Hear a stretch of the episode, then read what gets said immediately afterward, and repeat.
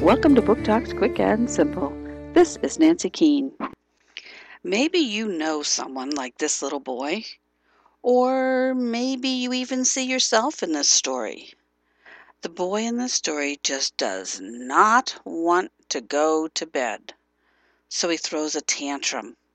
And as the tantrum goes on, he becomes a real monster. Hope this never happens to you. Bedtime Monster by Heather Brunell, Raventree Press, 2010.